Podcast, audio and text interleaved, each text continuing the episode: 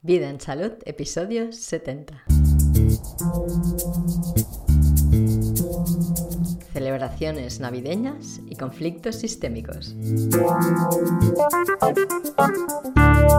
Bueno, ya tenemos las navidades a la vuelta de la esquina y nos vamos a reunir de nuevo con los miembros de nuestro sistema familiar.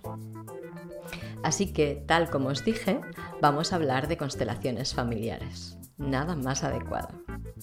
Pero, aprovechando que ya dentro de pocos días vamos a estar rodeados de una muy buena representación de nuestra familia, pues nos enfocaremos en cómo podemos aprovechar esta circunstancia para trabajar nuestro árbol. ¿Qué te parece? Ya de por sí, estas celebraciones son una excelente oportunidad para la sanación de conflictos provenientes de nuestro árbol familiar. Y a lo largo del episodio verás por qué. Quiero deciros que estoy empezando a desarrollar una idea. Una idea para estrechar la comunicación entre nosotros y poco a poco voy empezando a establecer una línea de comunicación por email. Si te suscribes en vidaensalud.es barra suscripción o slash suscripción, pasarás a formar parte de una lista en la que voy enviando mensajes con reflexiones, consejos, ideas, historias que colaboran a acercarte a esta visión de la salud en la que tú tienes el control. Por lo menos todo el control que se puede tener sobre la salud, que al formar parte de la vida, pues controlar, controlar, lo que se dice controlar no se puede demasiado. Pero sí podemos acercarnos a por lo menos respetarla y eso viene de la comprensión. Y si es la primera vez que escuchas este podcast,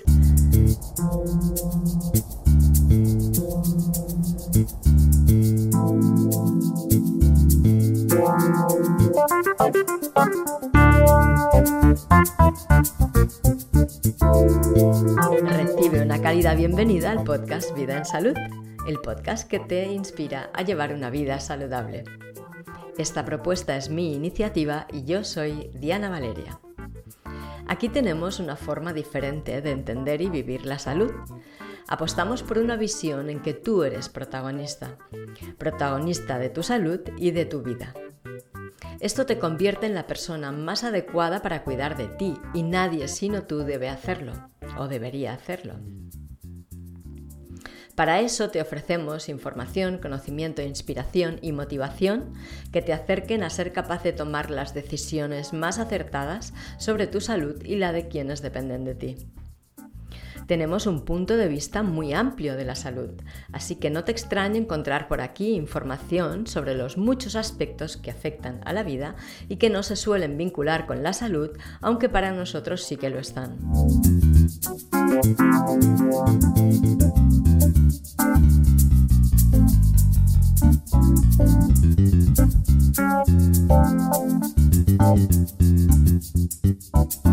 Pues me apetece mucho compartir contigo esto ahora, a pocos días de las celebraciones vinculadas a la fiesta católica de Navidad, porque es la religión oficial de todos los países hispanohablantes. Y como tal, forma parte de la educación de casi todos. Así que es un nexo de unión que es común a todas nuestras culturas. Y me parece muy adecuado porque la familia es un centro de atención importante en nuestras celebraciones. Nos reunimos con nuestros familiares, cercanos y lejanos. Volcamos mucha atención en agradar a los niños y en compartir todo lo que tenemos, sobre todo con nuestra familia. Nos agasajamos y obsequiamos y damos a todos muestras de afecto y reconocimiento. Como comentamos con Jordi en el episodio anterior dedicado al elemento agua del invierno, en estos días van a emerger no pocos conflictos sistémicos que están sin resolver y habitan en el subconsciente de todos los miembros de la familia. Aunque los tengamos normalizados y se haya desarrollado el hábito de pasar por esa energía de puntillas, como si no existiera, como si no le afectara a nadie. En definitiva, como si no fuera un problema, cuando no es así es algo que afecta a todos los miembros de la familia y algunos de ellos incluso de forma muy personal y perturbadora. Yo no sé cómo tú lo vives, pero por mi experiencia y lo comentado con otras personas es así. Y de hecho son ya un chiste tradicional los patrones que nos encontramos en estos encuentros familiares. Porque de hecho es eso, un patrón de comportamiento que yace en el fondo del sistema familiar. Un patrón al que nadie se le puede resistir y en él todos cumplen su papel. ¿Y sabes qué? Que habiendo tanta energía sistémica en estos encuentros, se convierten en una bendición para quienes quieren disolver conflictos que están atascados en el árbol familiar. Y dirás, ¿pero qué dices si es un coñazo? y sí, claro, que es un rollo. Ese patrón que en realidad es molesto y no gusta a nadie. Pero es una bendición que emerja, que se haga visible de forma evidente. Lo importante es reconocerlo, al menos lo pienso así yo reconocerlo, aceptarlo, observarlo, para detectar el origen y así disolverlo. Porque por lo menos, y como poco, podemos tomar conciencia de su existencia. Y en lugar de ignorarlo, hacer que no existe, normalizarlo o pasarlo por alto, podemos observarlo, ver cómo emerge, a quiénes implica, intentar intuir por dónde afecta a cada miembro y de qué forma le afecta qué papel cumple para cada quien ese patrón y qué papel cumple cada quien en ese patrón y sobre todo qué papel cumple ese patrón en el sistema. Ver qué servicio cumple el patrón en el sistema. A veces es muy difícil. Es difícil porque puede ser un patrón adquirido por una experiencia vivida por algún antepasado lejano, incluso muy, muy, muy, muy lejano alguien que no tuvo la oportunidad o la circunstancia favorable para superar una culpa, o la enquistación del odio generado por una experiencia frustrante, humillante o limitante, el dolor por la pérdida de algún ser querido en una circunstancia difícil de asimilar. Son muchas las vivencias que puede guardar un sistema familiar en su subconsciente experiencial. Y muchas más veces de las que nos imaginamos, algunas de estas experiencias no resueltas por alguno de nuestros ancestros se han convertido en un bloqueo que no deja fluir la energía por el sistema hacia abajo, hacia las nuevas generaciones. El no haber comprendido o superado una circunstancia adversa puede quedarse ahí, reclamándose resuelta por alguno de los miembros que están vivos, porque quienes están vivos tienen la oportunidad de resolverlo en el plano material, algo que los muertos no pueden hacer, ni que quisieran, ni suponiendo que quisieran. Es una responsabilidad que va pasando de una generación a otra en la familia y alguien tiene que tomarla.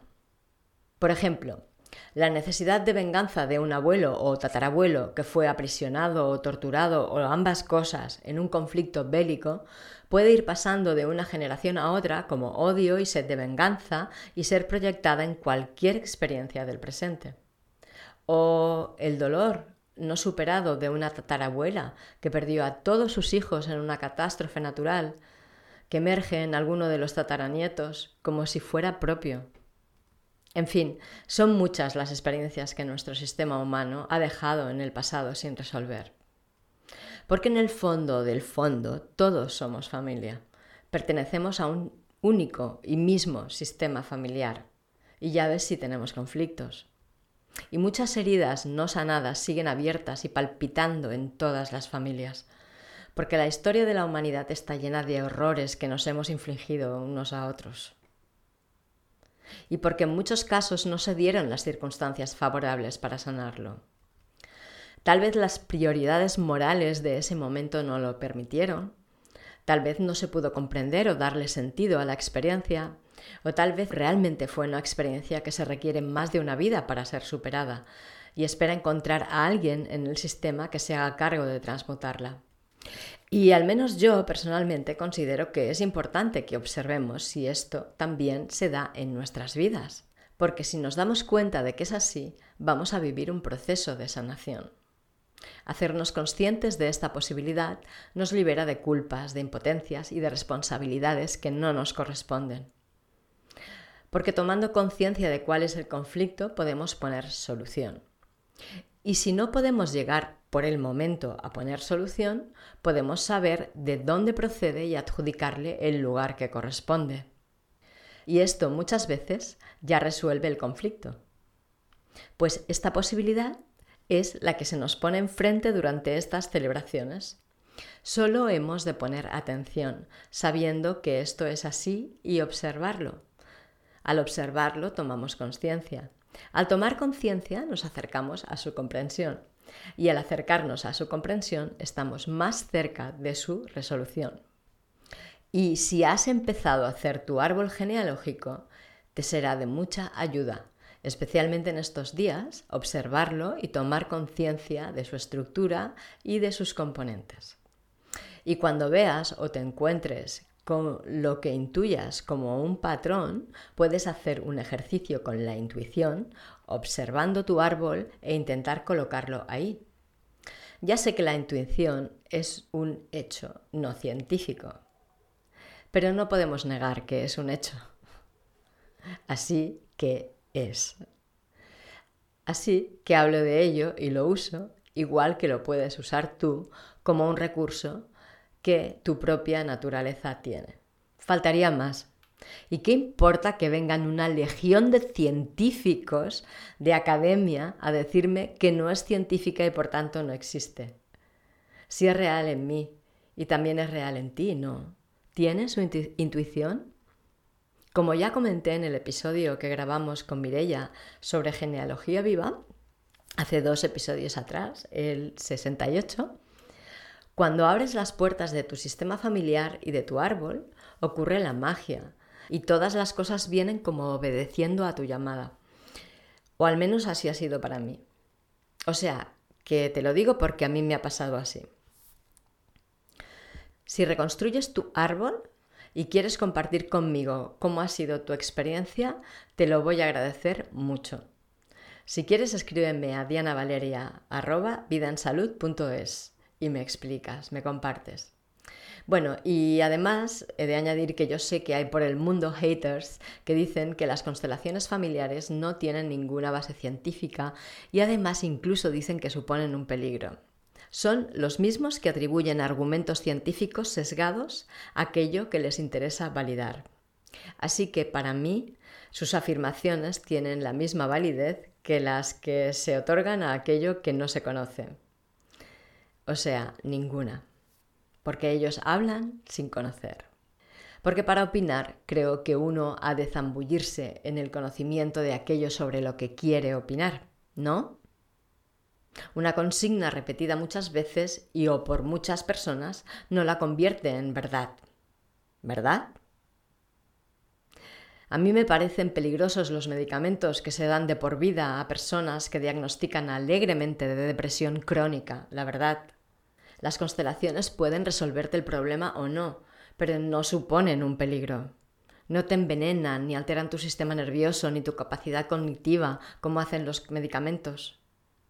Y es lo que digo siempre, que hay algún poder que vive de manipularlos que no tiene ningún interés en que nosotros tengamos ni el más mínimo ápice de conciencia. ¿Por qué?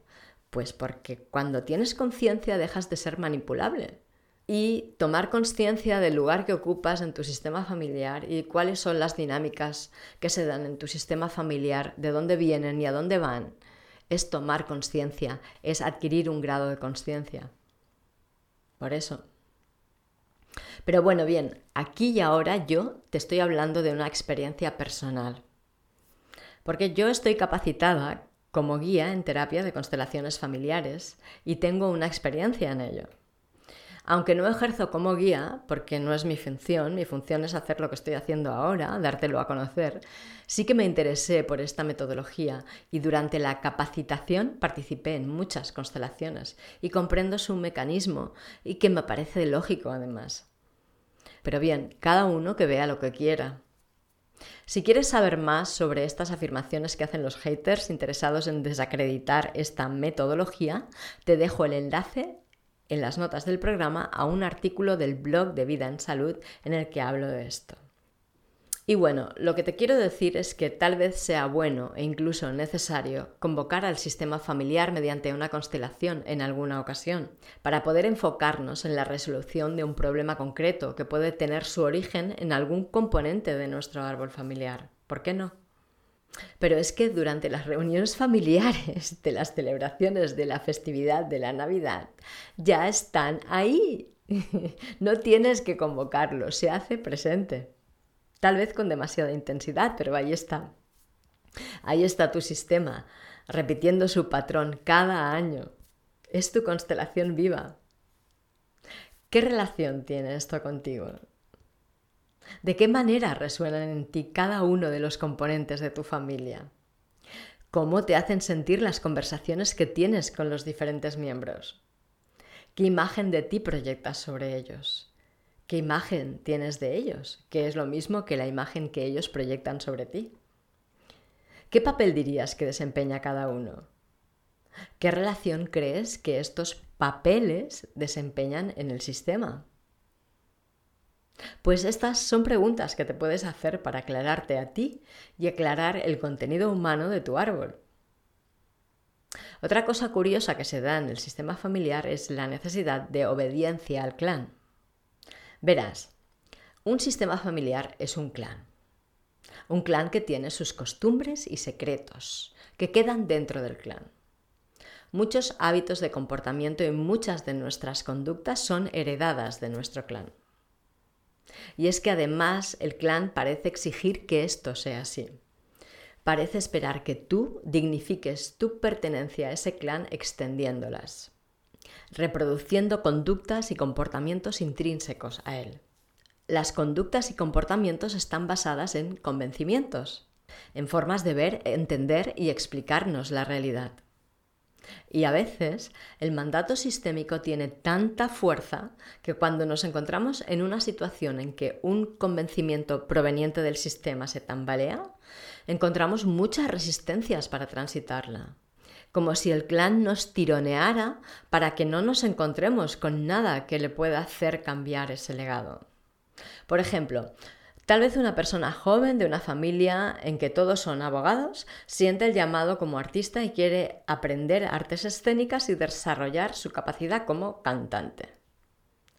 Pero esa tendencia no es bien acogida en la familia, que durante generaciones ha optado por la misma profesión, la de abogado.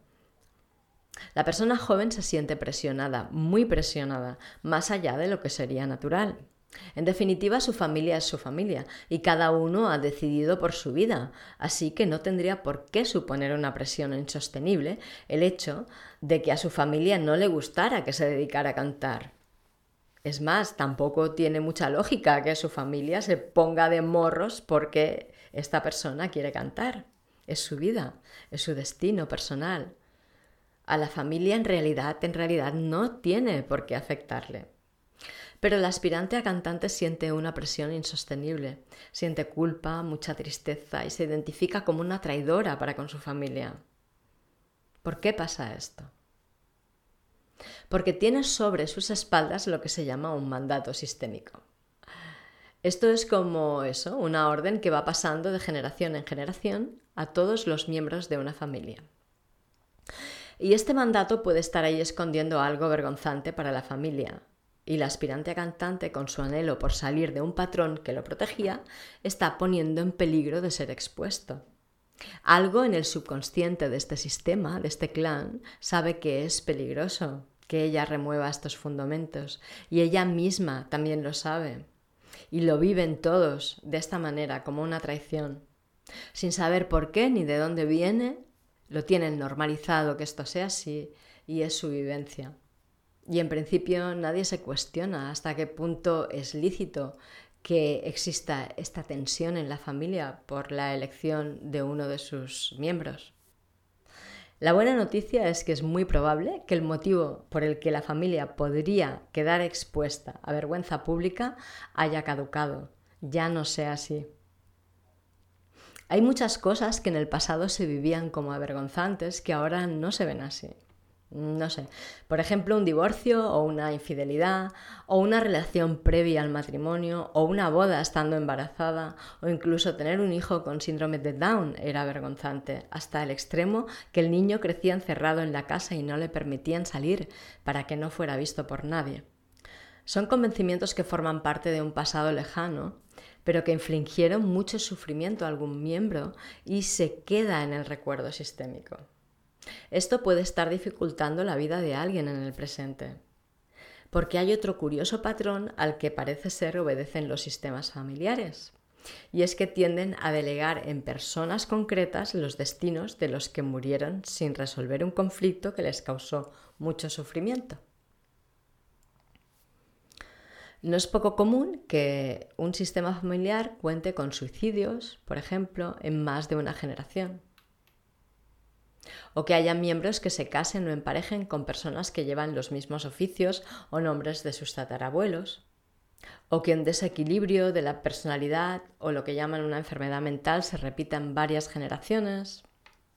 O las profesiones se repitan en una y otra generación o las profesiones que compensan a la otra. Por ejemplo, si un abuelo ha trabajado en un matadero, que uno de los nietos o bisnietos o tataranietos sea ah, veterinario, por ejemplo.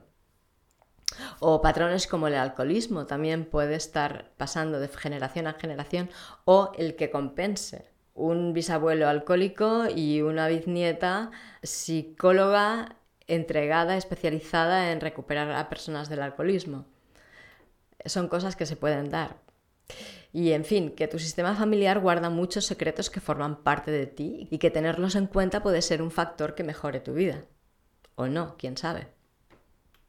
Pero yo sigo pensando que es bueno dar una mirada a nuestro sistema y detectar experiencias que pueden haber quedado abiertas, inconclusas o fuera de contexto, para ver si podemos cerrarlas y devolver paz a nuestros antepasados y a nuestros presentes familiares con ello. Porque en la sociedad actual, además, yo puedo identificar muchos patrones colectivos que podrían tener que ver con esto que os estoy explicando hoy. Y bueno, en definitiva, lo que quería transmitiros en este episodio es eso, que ahora con las fiestas navideñas a la vuelta de la esquina es un buen momento para desvelar estos secretos que esconde tu sistema familiar, o al menos empezar a mirarlos. Observarlos sin juicio para no interferir su comunicación y poder recibir todo el mensaje que traen para ti puede ayudar a equilibrar muchos aspectos de tu relación con tus familiares y de la familia en sí. Y venga, pues no te cortes y pégale una mirada a tu familia desde el punto de vista sistémico. Porque vete tú a saber, igual la tristeza que te inunda en algunos momentos del año y que no sabes cómo explicar, tiene que ver con una experiencia no resuelta de alguna de tus parientes que se proyecta en ti. ¿Sabes, por ejemplo, cuando tu abuela te habla de su hermana que murió joven y te explica cómo era, y a ti ese personaje no sabes por qué te despierta una profunda simpatía. Hay personajes en tu familia que ya faltan y que incluso no has llegado a conocer, pero sientes muy próximos. Pues puedes haber heredado su conflicto y el sistema confía en ti para que le liberes de eso. Cuando te explican las hazañas, de alguno de tus antepasados, ¿te das cuenta de que él vivió situaciones que tú también has vivido? O sin ir más lejos, ¿reproduces el patrón relacional de tu padre o de tu madre? ¿Ves que tienes una relación con tu pareja muy parecida a la de tus padres? ¿O te sorprendes a ti mismo reproduciendo una conducta de tu padre, de tu madre o de alguno de tus abuelos? Las conductas comunes tienen activadores comunes y destinos comunes. Difícilmente tú y tu padre habéis vivido las mismas circunstancias que os hagan reproducir los mismos comportamientos. Bien pudiera ser que tuviéramos destinos comunes, que son activados por voluntades sistémicas provenientes de nuestros ancestros. Genética. Todavía no se sabe qué es la genética y hasta qué punto influye en aspectos tales como el destino, el comportamiento, la voluntad, las emociones. No se sabe, Científicamente no. Tampoco se sabe científicamente que pueda haber un legado familiar de este estilo que yo te estoy hablando. Yo no creo que solo exista lo que explica la ciencia. Es más, la ciencia no deja de descubrir cosas nuevas. Incluso no deja de tener que corregirse a sí misma sobre afirmaciones que han llegado a imponer como verdades absolutas. Más de una vez. Así que es cierto que no sabemos científicamente si este tipo de conflictos que se dan bajo estos patrones provienen de conflictos no resueltos por nuestros antepasados. Pero tampoco sabemos de dónde provienen. Y el caso es que si no existe un producto que la industria te pueda vender y que utilice esa visión, se niega, es negado, no sirve. Si tuvieran una pastilla para resolver el dolor que alguien siente por la experiencia de pérdida que tuvo su bisabuela al morir su hijo recién nacido, entonces te la venderían y esta visión se aceptaría. Bueno, bromas aparte o no tan bromas. Yo sinceramente prefiero explorar, observar y ver por dónde tengo la oportunidad de resolver aquello que me supone una dificultad. Y bueno, si tú también eres de la misma opinión y prefieres explorar, a dar por sentado lo que se repite como cierto, te invito a observar tu sistema familiar. A mí me aportan siempre mucha información. A veces puedo gestionarla, a veces me supera, no te voy a engañar, pero siempre gano en conciencia. Y ganar en conciencia me acerca a poder gestionar cada vez más y mejor mi vida. Pero cuando digo gestionar no me refiero a controlar, a tener bajo control. No, no. Me refiero a comprender y aceptar, o incluso aceptar sin llegar a comprender todavía, acercándome poco a poco a verlo claro. A eso me refiero.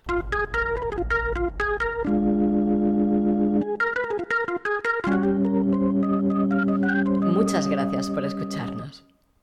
Gracias por participar, por tus sugerencias, por tus likes y comentarios, por compartir los episodios del podcast.